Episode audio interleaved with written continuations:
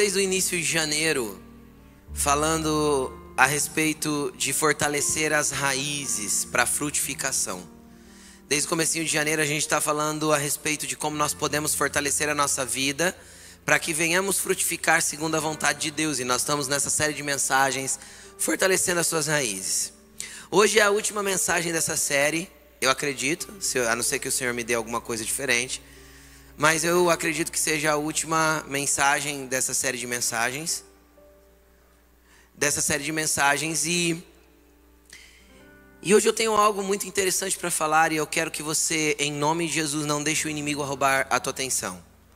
Eu tenho certeza que o Senhor vai falar com você e eu tenho certeza que muitas pessoas sairão curadas daqui nessa noite. Eu tenho certeza que muitas pessoas sairão daqui literalmente prontas para viver um ambiente de frutificação no Senhor.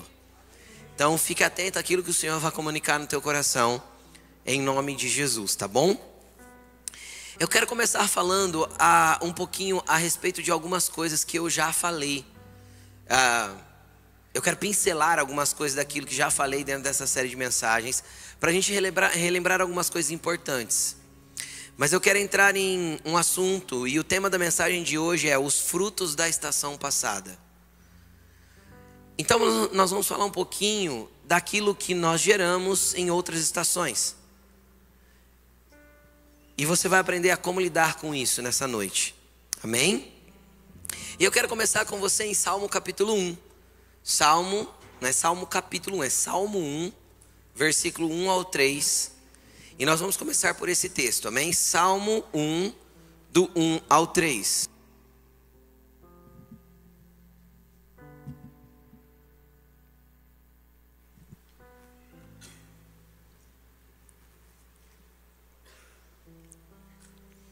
Diz assim: Como é feliz aquele que não segue o conselho dos ímpios, não imita a conduta dos pecadores, nem se assenta na roda dos zombadores. Quem quer ser feliz aqui, dá um glória a Deus.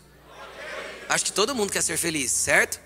Então, aqui o salmista vai dizer: olha, como é feliz a pessoa que não segue o conselho daqueles que não têm princípio nenhum de Deus em suas vidas.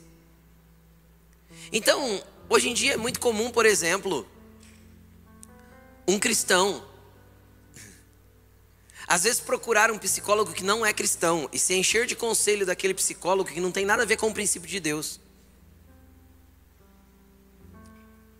Às vezes é muito comum a sua manicure, a sua cabeleireira começar a ouvir o seu desabafo. E aí aquela pessoa que é o ser da fofoca. Nem todas. Tem muita cabeleireira abençoada que é de Deus, mas tem a cabeleireira que não é de Deus. Mas... Não é? Eu não estou falando da Isa. Então, tá lá e aquele ambiente, às vezes é um ambiente cercado, cercado, recheado de fofoque. Você vai lá, se desabafa e ouve conselho de quem não tem princípio nenhum da parte de Deus. O amigo de trabalho, que às vezes você trabalha o dia inteiro, divide a vida com ele, e ele começa a te aconselhar e ele não conhece Deus. Só que aí você acha que você vai seguir o conselho dele, você vai ser feliz, e a verdade é que ele está te dando uma fórmula que não tem a ver com o reino de Deus, então não tem como, porque feliz é aquele que não segue o conselho dos ímpios. Quem que é o ímpio? É aquele que não segue os princípios de Deus. Então não fica ouvindo pessoas que não têm valores e não têm princípios alinhados com o reino de Deus e alinhados com os seus. Porque essas pessoas não vão te aconselhar de acordo com a verdade do Evangelho, nem com a verdade daquilo que você crê. E automaticamente a felicidade vai fugir de você. E feliz também é aquele que não imita a conduta dos pecadores. Então deixa eu te explicar uma coisa.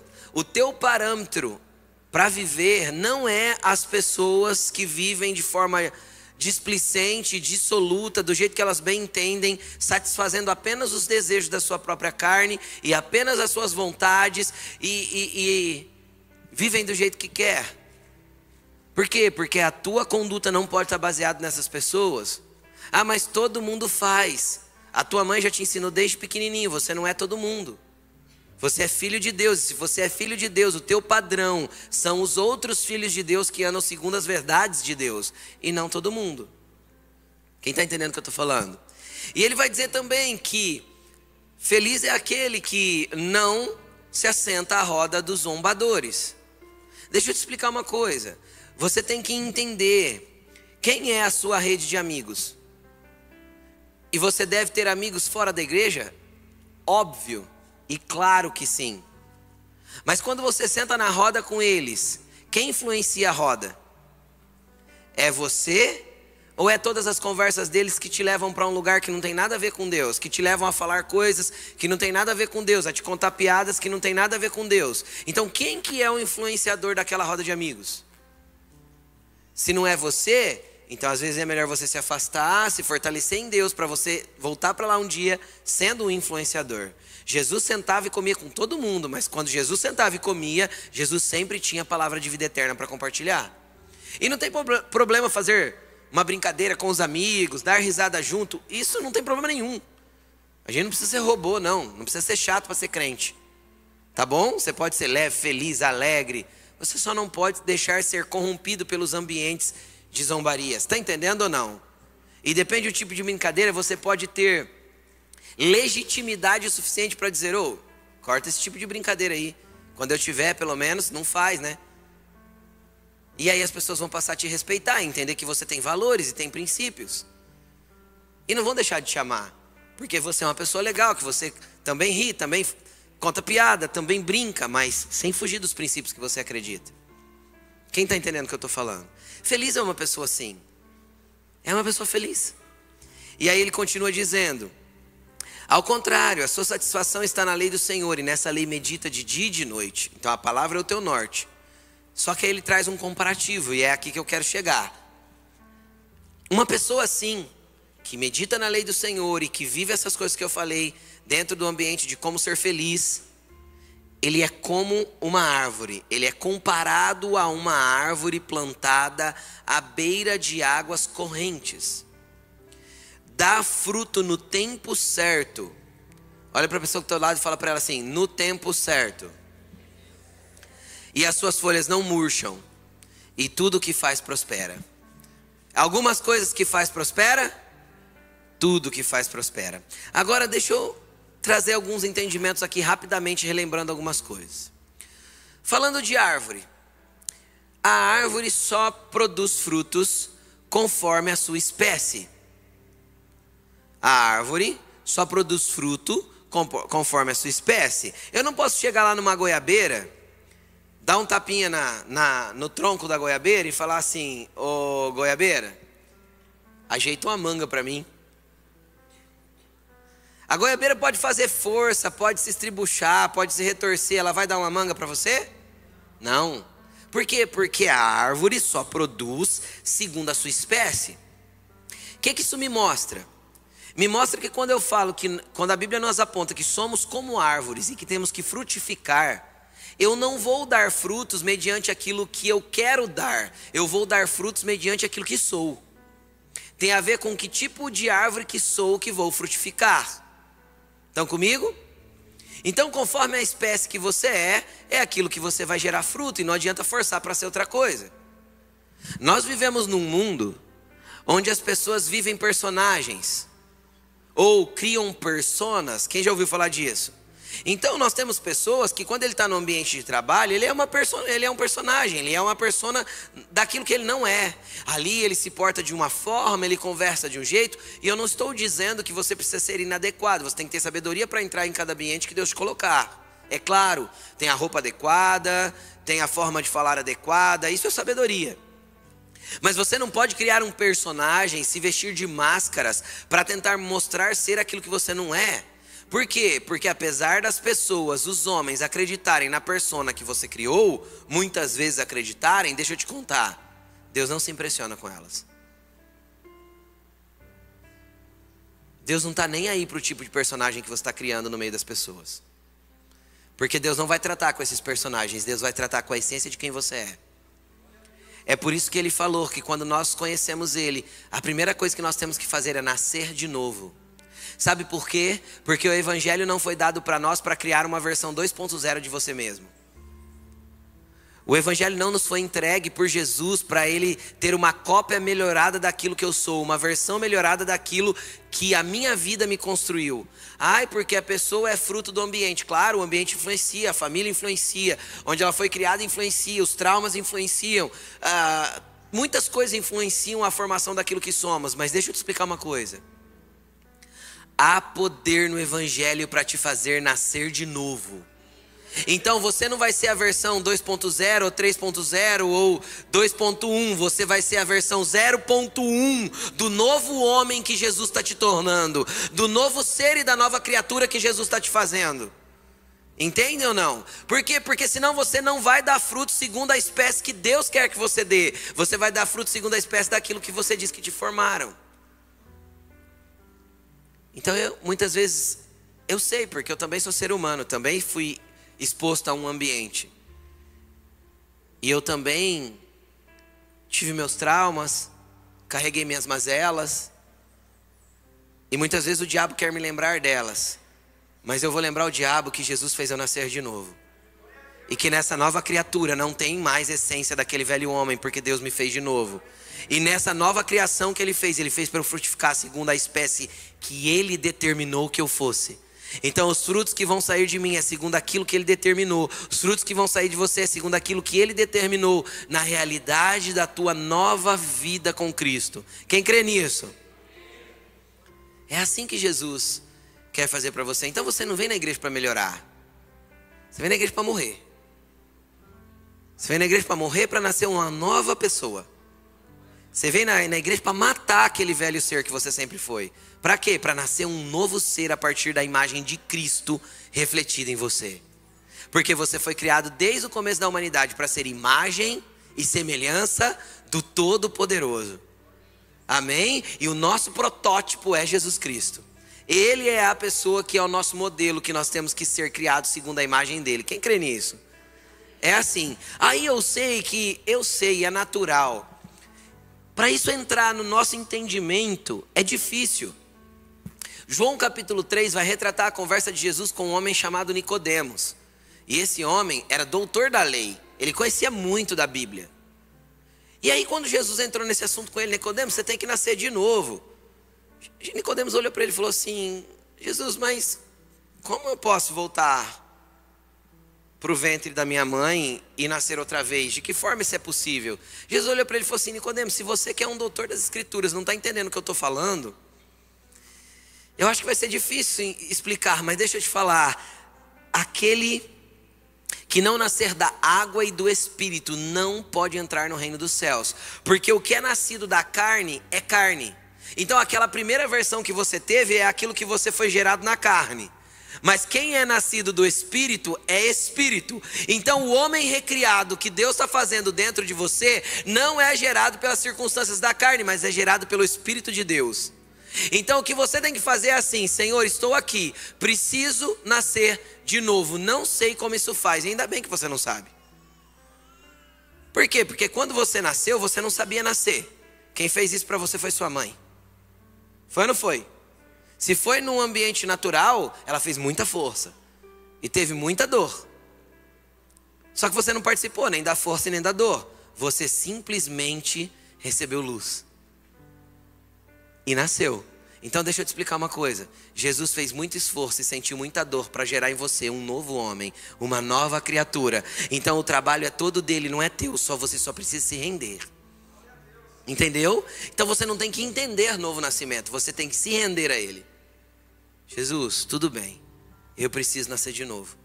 Porque o que eu fui até agora tá e eu tô aqui na igreja, Jesus, tentando melhorar esse ser caído. Eu estou aqui na igreja tentando ser uma versãozinha melhorada daquilo que eu sempre fui. O problema é que muitas vezes a gente gosta do que é, né? A gente gosta da nossa versão. Eu sou a minha melhor versão. Quem já ouviu essa? Você precisa ser a melhor versão de você. Eu não quero ser minha melhor versão. Eu quero ser a, a versão recriada do que o céu fez em mim. Entendeu? Pronto. Não tenho que ser minha melhor versão. Nem você tá? Porque a minha melhor versão ainda é muito ruim perto do que Jesus quer fazer em mim. Quem crê?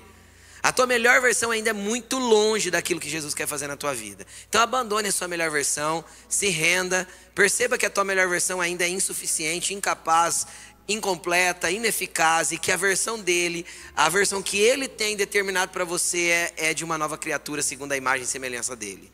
Amém? Você só se rende para esse processo. Então você vai gerar segundo a sua espécie. E não pela persona ou pelo, pelo aquilo que você está criando, pelas máscaras que você usa. Segundo ponto, o, o Luan falou disso semana passada, não vou entrar muito profundo nisso, mas você vai gerar no tempo certo. Essa árvore, que é segundo o Senhor, ela dá fruto na estação própria.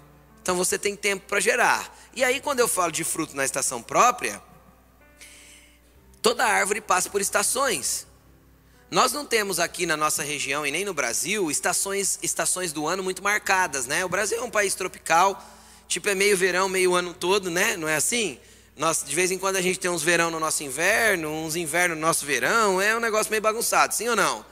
É onde a gente mora, né? Se a gente vai para regiões mais frias do mundo, por exemplo, mais distante do, do, do, da linha do Equador, vocês, vocês já devem ter visto, é claro, as, as árvores são as que mais demonstram as estações.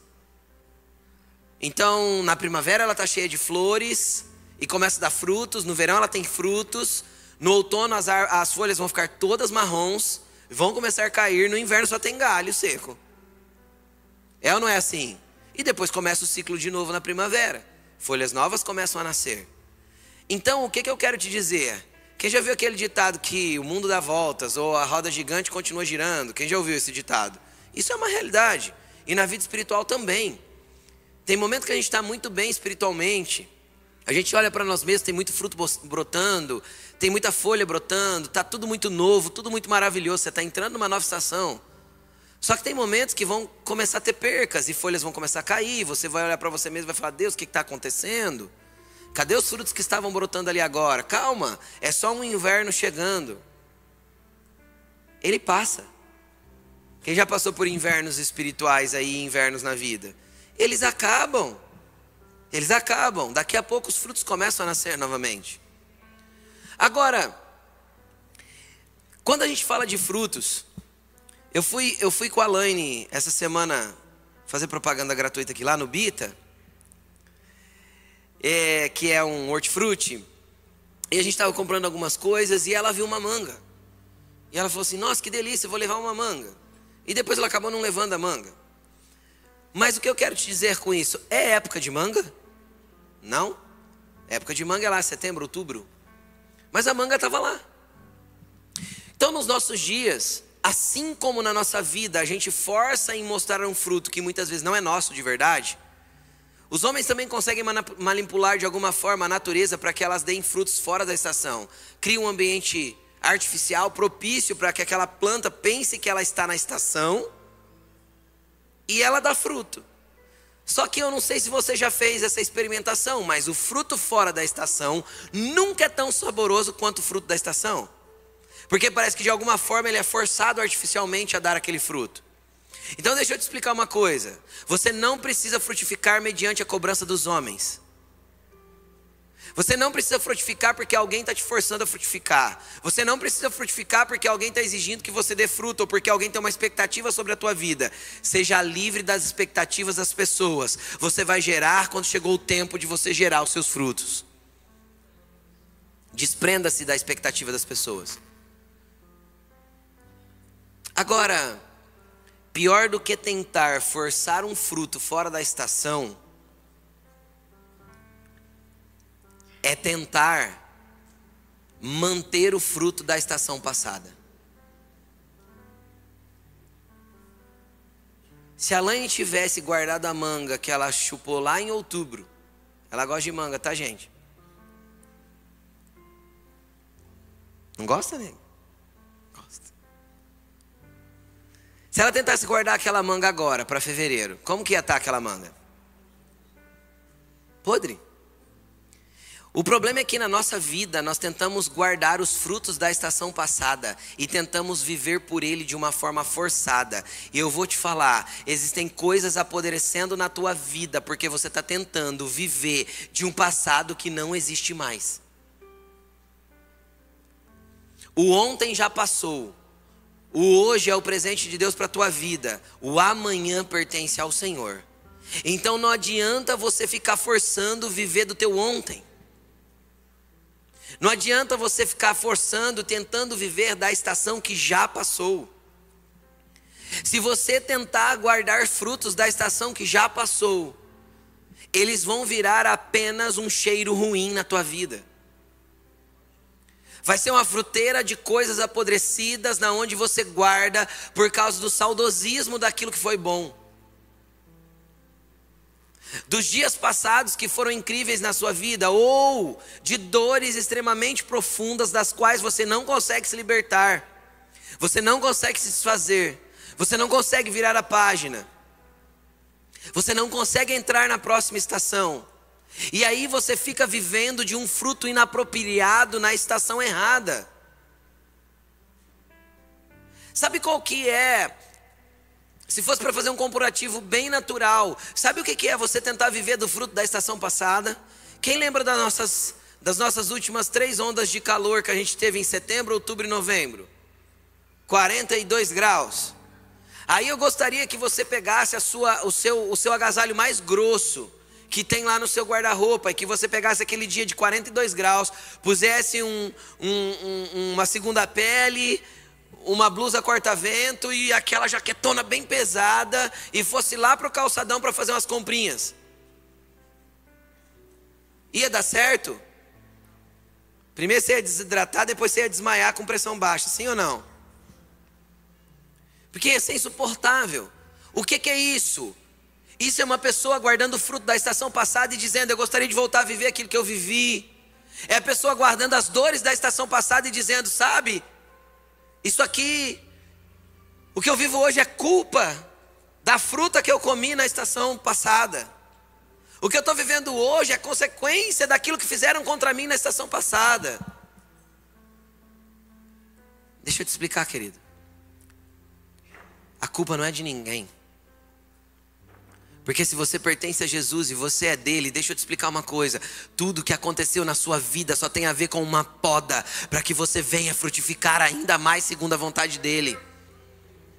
Tudo tem a ver com ciclos e transições que ele tem para a tua vida. Deus faz as coisas sempre em ciclos. E você fica insistindo em repetir ciclos. Deus não trabalha com repetição. Eu vou repetir isso. Deus não trabalha com repetições. Quando nós olhamos para todo o contexto, todo contexto bíblico, Deus não fica repetindo coisas. Deus não repete nem milagres e nem atos proféticos. Só uma vez teve dilúvio na Bíblia. Só uma vez o mar se abriu. Só uma vez o sol parou. Só uma vez o machado flutuou. Só uma vez muralhas caíram. Só uma vez o profeta teve que andar com o bumbum de fora.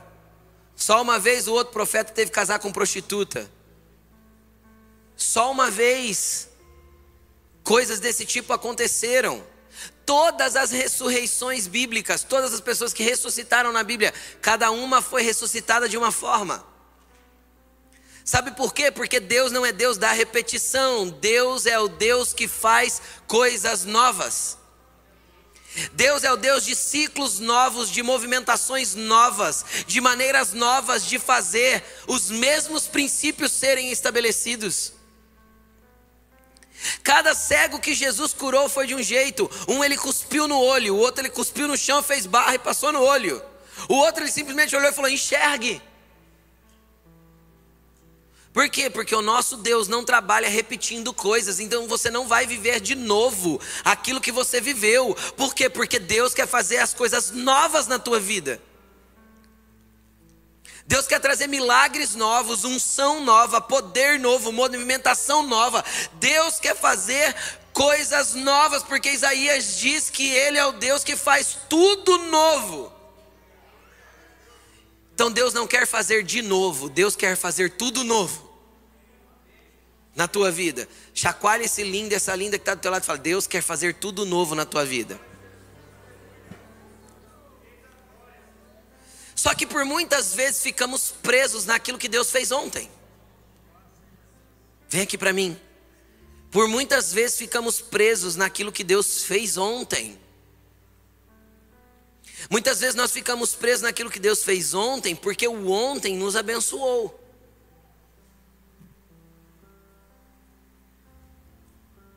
A comida que você comeu ontem te abençoou?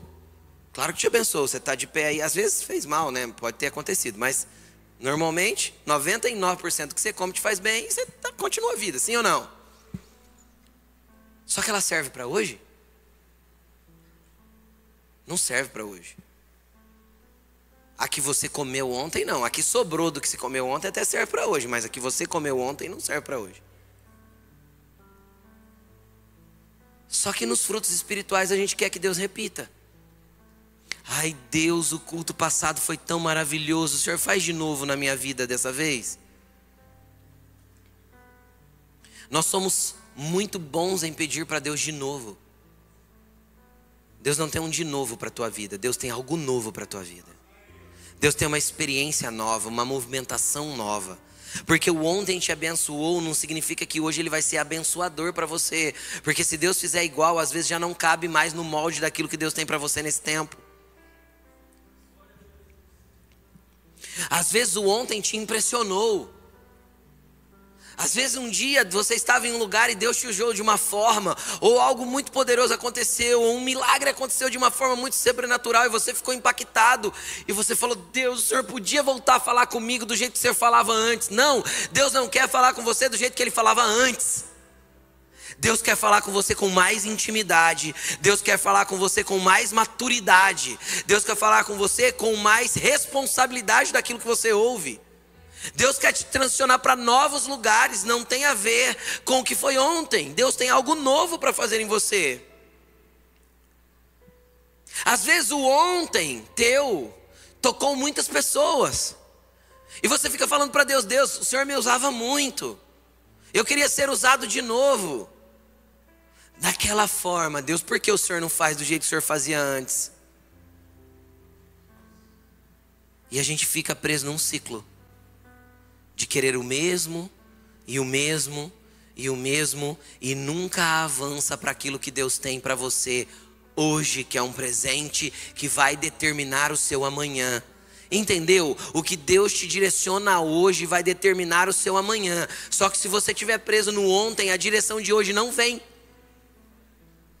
Se você estiver preso no ontem, a direção do, de hoje não chega e você vai ficar num ciclo preso numa estação, na onde não vai gerar mais nada a não ser fruto podre de morte e insatisfação.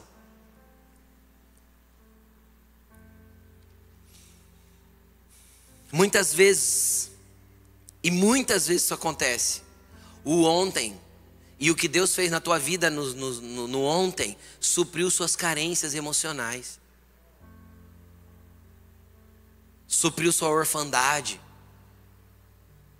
fez com que você tivesse senso de valor. E agora você se encontra num lugar que parece que ninguém te valoriza. Deixa eu te falar uma coisa: Jesus não quer suprir as suas carências e nem te dar senso de valor. Jesus quer literalmente te colocar no lugar que Ele tem para você, para que você não se sinta mais órfão, não tenha mais carências e não viva mais dependendo do aplauso das pessoas. Nem do que as pessoas te aprovam. Para quê? Para que você seja livre nele, independente do que falam de você. Você precisa ser livre da expectativa e daquilo que falam de você. Ei, Deus te chamou e te deu a identidade de filho, você tem que ser livre nisso.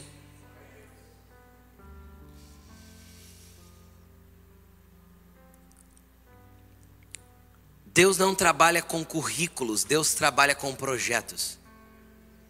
No RH celestial, Deus não recebe currículos. Porque currículo fala daquilo que você fez até ontem. Projetos fala do entendimento daquilo que Deus pode fazer através da sua vida a partir de amanhã. Então, no RH de Deus, lá na presença de Deus, nenhum currículo impressiona Deus. Deus nunca chamou ninguém pelo currículo. Deus nunca escolheu ninguém biblicamente por causa do que ele já tinha feito. Deus escolhe pessoas por causa daquilo que eles farão. Deus vai te escolher por causa daquilo que você vai fazer de hoje em diante. Não tem a ver com teu ontem. Que currículo Davi tinha? Que currículo Moisés tinha? Era o assassino. Normalmente os currículos dos homens de Deus são uma porcaria. Porque são os porcaria que Deus gosta de transformar em homem e mulher de Deus. Então no RH celestial não tem currículo. O que você fez até ontem não impressiona Deus, não, cara. Sabe por quê? Porque não foi você que fez, foi a graça dele que fez através da tua vida.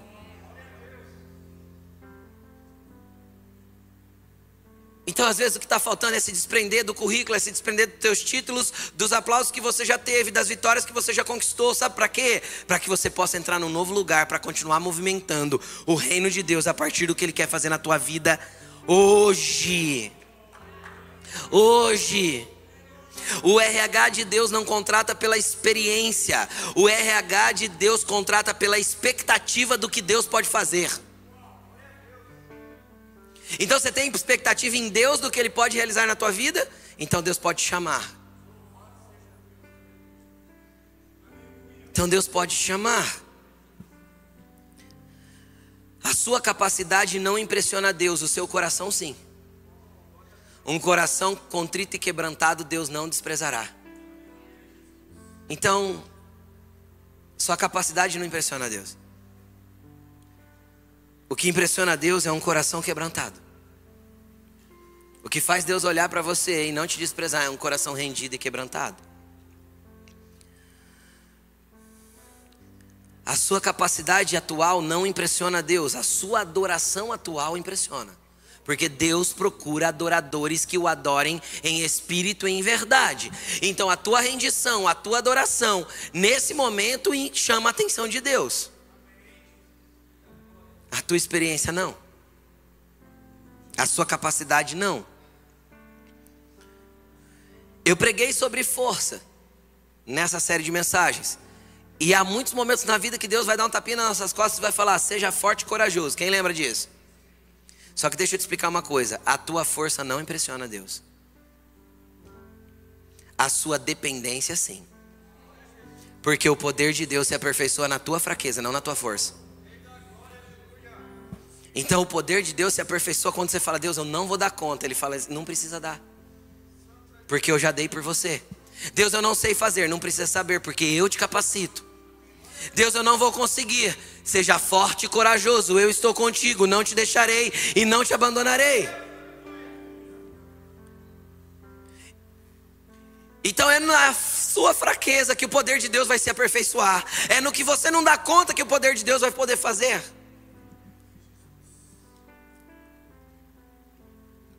E muitas vezes todas essas coisas estão baseadas no fruto de ontem, no fruto da estação passada. É por isso que eu amo o versículo de Eclesiastes 7:10.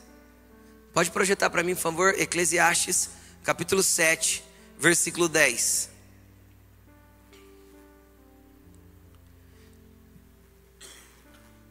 Diz assim: Não diga por que os dias passados foram melhores do que os de hoje? Pois não é sábio fazer esse tipo de pergunta.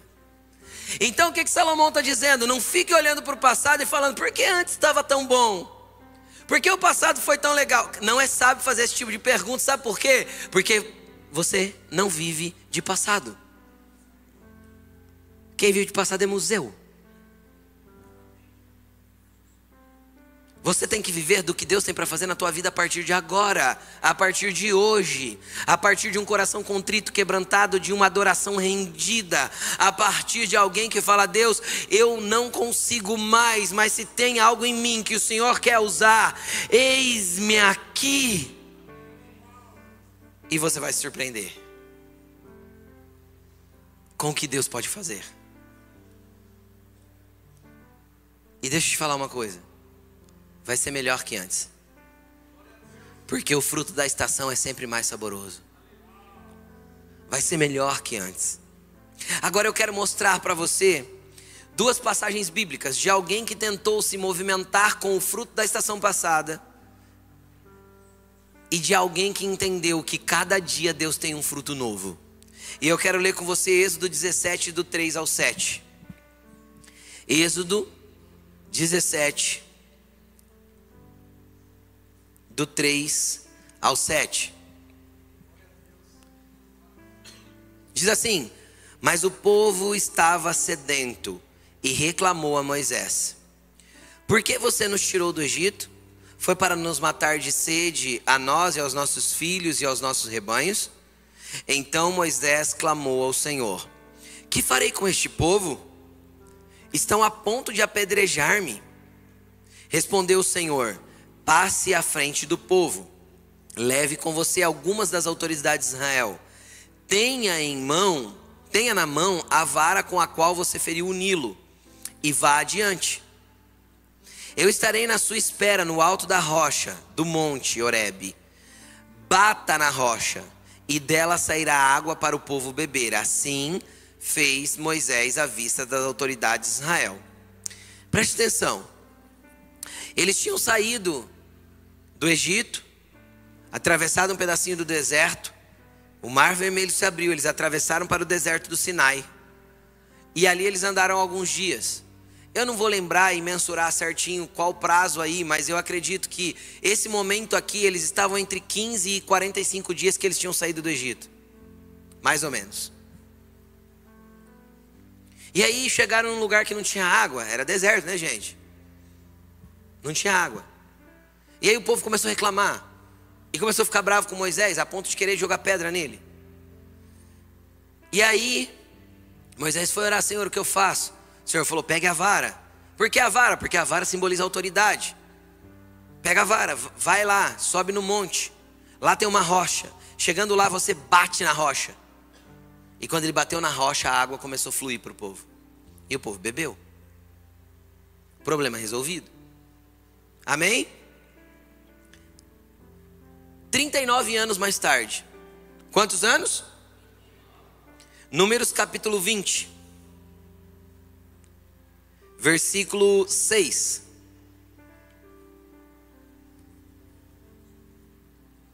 Trinta e nove anos mais tarde, já quando eles estavam prestes a entrar na terra prometida, 39 ou 38 anos depois,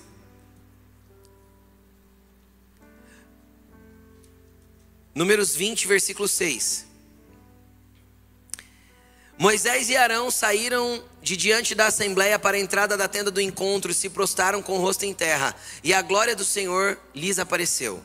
E o Senhor disse a Moisés: Pegue a a mesma vara, e com seu irmão Arão reúna a comunidade diante desta eh, perdão, e com seu irmão Arão reúna a comunidade e diante desta, diante da comunidade, fale àquela rocha. E ela verterá água e vocês tirarão água da rocha para a comunidade, para os rebanhos beberem. Moisés pegou a vara que estava diante do Senhor, como ele lhe havia ordenado. Moisés e Arão reuniram a assembleia na, em frente da rocha. E Moisés disse: Escutem, rebeldes, Será que teremos que tirar água desta rocha para dar a vocês? Então Moisés ergueu o braço e bateu na rocha duas vezes com a vara. Jorrou água e a comunidade e os rebanhos beberam. O Senhor, porém, disse a Moisés e a Arão: Como vocês não confiaram em mim para honrar a minha santidade à vista dos israelitas, vocês não conduzirão esta comunidade para a terra que dou a vocês. Preste atenção numa coisa. Moisés está lá no começo da caminhada no deserto e o povo precisa de água. O que que Deus fala? Pega a vara. Ele pegou. Bate na rocha. Ele bateu. Saiu água? Saiu. O povo bebeu? Bebeu. Esse foi o fruto daquela estação. Algumas estações mais tarde, eles têm o mesmo problema. Então, se eu tenho o mesmo problema, eu vou resolver da mesma forma, correto? Não, errado. Com Deus completamente errado. Porque para cada estação Deus tem um fruto. E para cada momento Deus tem uma forma de, de, de se mover. Então Moisés, Deus fala para Moisés: pega a vara. Ele pegou a vara. E falou para ele: vai para frente da rocha. Agora não só com as autoridades, leva o povo todo. E ele levou o povo todo. Aí Deus falou assim para ele: fale com a rocha. E ela verterá água. Ele não falou. Ele pegou o fruto da estação passada e fez igual. Se movimentou do mesmo jeito. Pegou a vara e bateu na rocha. O engraçado é que a rocha fluiu água do mesmo jeito. Por quê? Porque quando Deus tem que abençoar um povo, Ele não se importa da desobediência de um líder. Por isso que existem líderes em desobediência que pregam muito bem, vivem muito bem, parece que estão conectados com Deus. Porque tem um povo por trás. Entende o que eu estou falando? E aí o que, que aconteceu? Aconteceu que Moisés, ele olhou para Moisés e falou assim: o povo bebeu água, o que o povo queria tinha. Chamou Moisés, era onde pertinho, e falou assim: vem cá, vocês dois. Vocês não vão entrar na terra, não. Porque vocês não me santificaram na presença do povo. Porque me santificar é fazer o que eu mando, é se movimentar conforme aquilo que eu estou dando ordem para esse tempo. É fazer do jeito que eu estou orientando vocês fazerem. E não do jeito que vocês querem. E não é porque funcionou da outra vez e funcionou agora que vocês têm direito de continuar se movimentando da forma que eu quero. Então tem consequência isso para vocês. Moisés tentou comer o fruto de ontem. E não deu bom para ele. Deu? Não. Agora deixa eu te dar um outro exemplo. Vai comigo para 2 Samuel capítulo 5, verso 17. 2 Samuel 5,17. Então, antes de você abrir, olha para a pessoa que está do teu lado e fala assim: não é bom ficar insistindo no fruto de ontem. Vai apodrecer na fruteira. Fala para ele.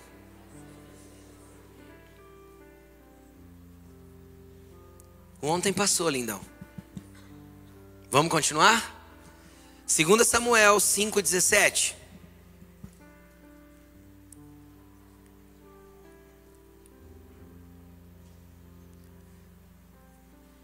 Diz assim: Ao saberem que Davi tinha sido ungido rei de Israel, os filisteus foram com todo o exército prendê-lo.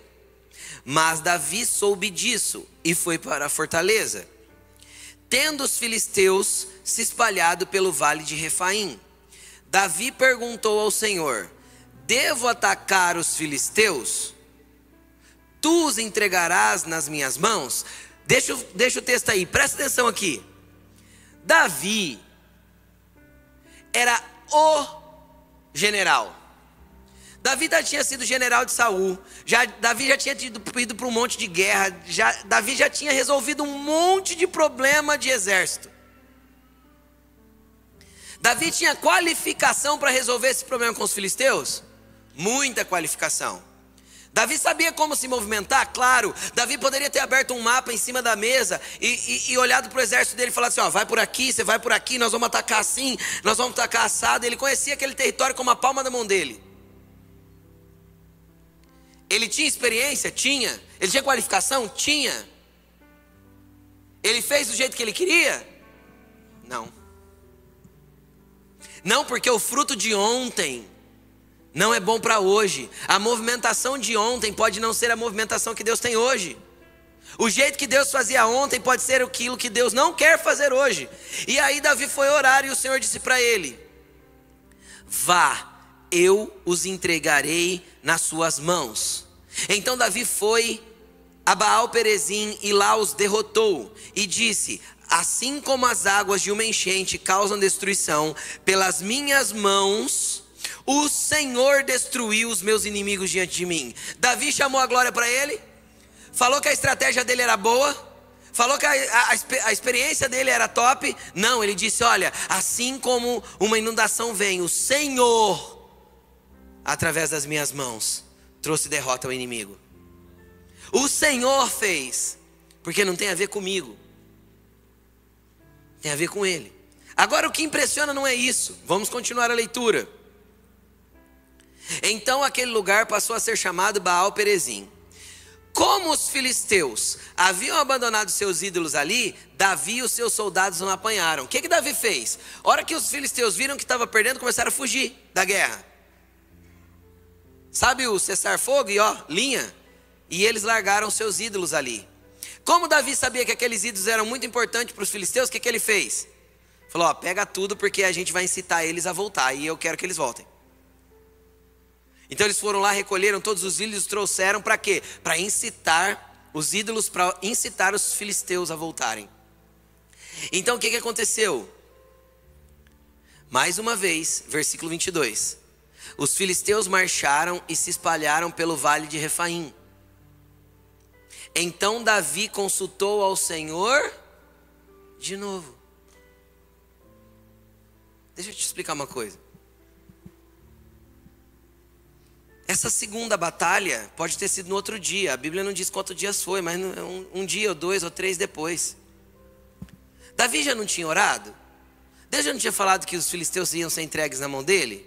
Deus já não tinha explicado para ele, vai lá, enfrenta porque eu vou entregar? Não eram os mesmos filisteus? Não eram os mesmos inimigos? Não parece que não estava repetindo, eles não estavam no mesmo lugar? Por que Davi não falou, gente, ó, Deus já entregou, vamos embora, vamos atacar esse povo de novo? Por que ele não fez assim? Porque ele sabia que a estratégia de ontem de Deus poderia não ser a estratégia de hoje de Deus.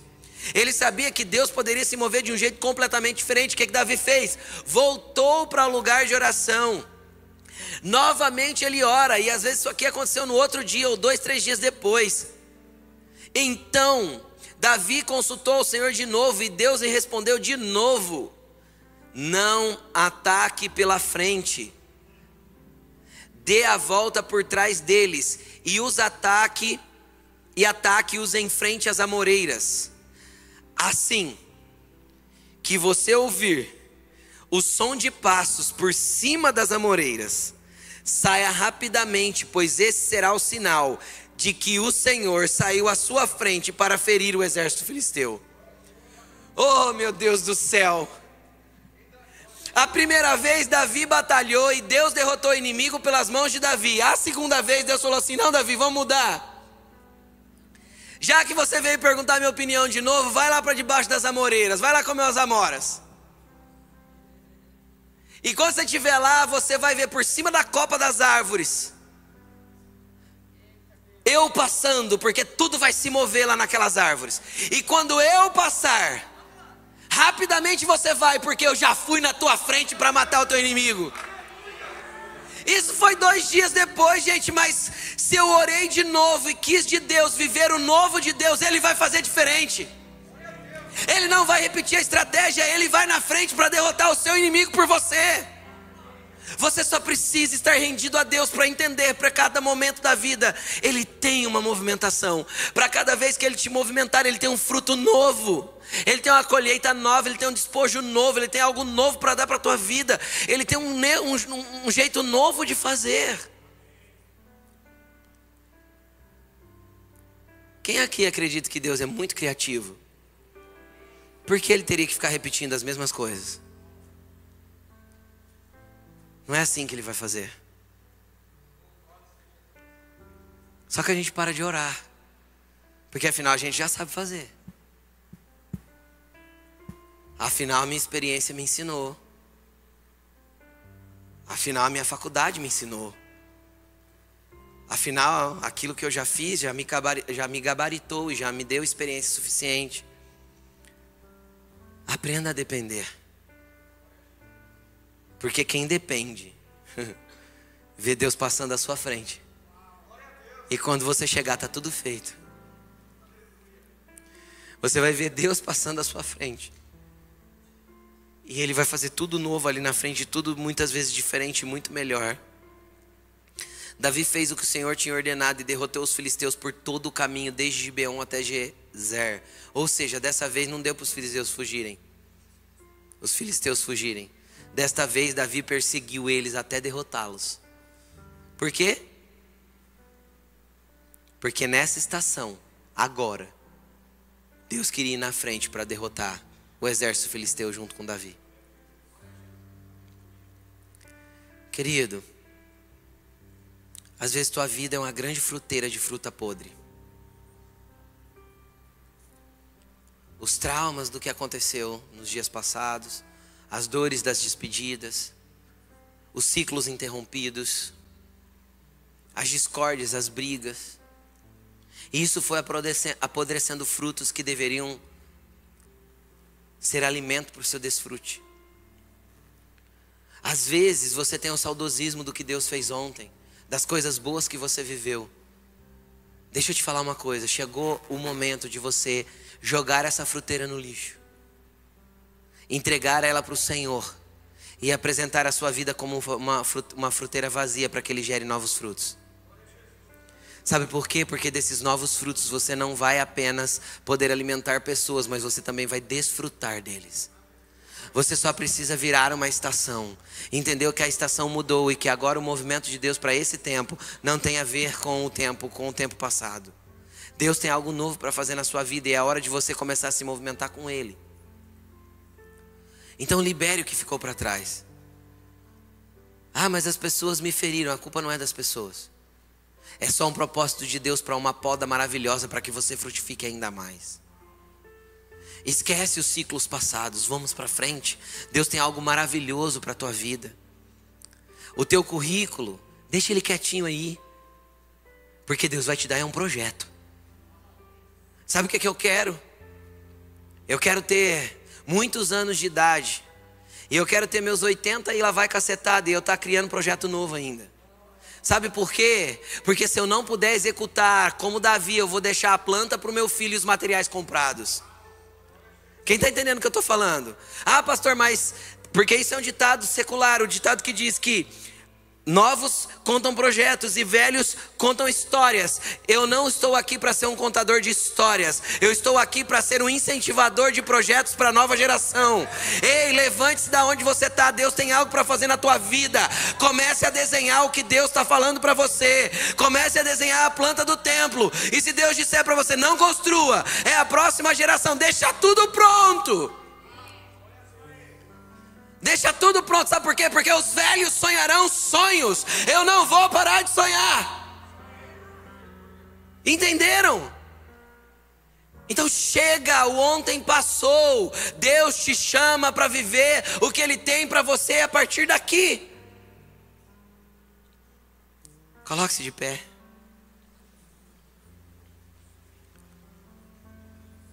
Deus quer levantar grandes sonhadores aqui, sonhadores dele que oram e falam: Deus, como eu faço? E ele vai falar: faz assim. Aí você vai falar: Deus, mas não faz sentido. Como que, como que a copa das amoreiras vão mexer? Só espere eu fazer. E quando eu estiver fazendo, você vem atrás de mim, porque eu vou estar na tua frente. Felizes são os homens que Deus anda na frente.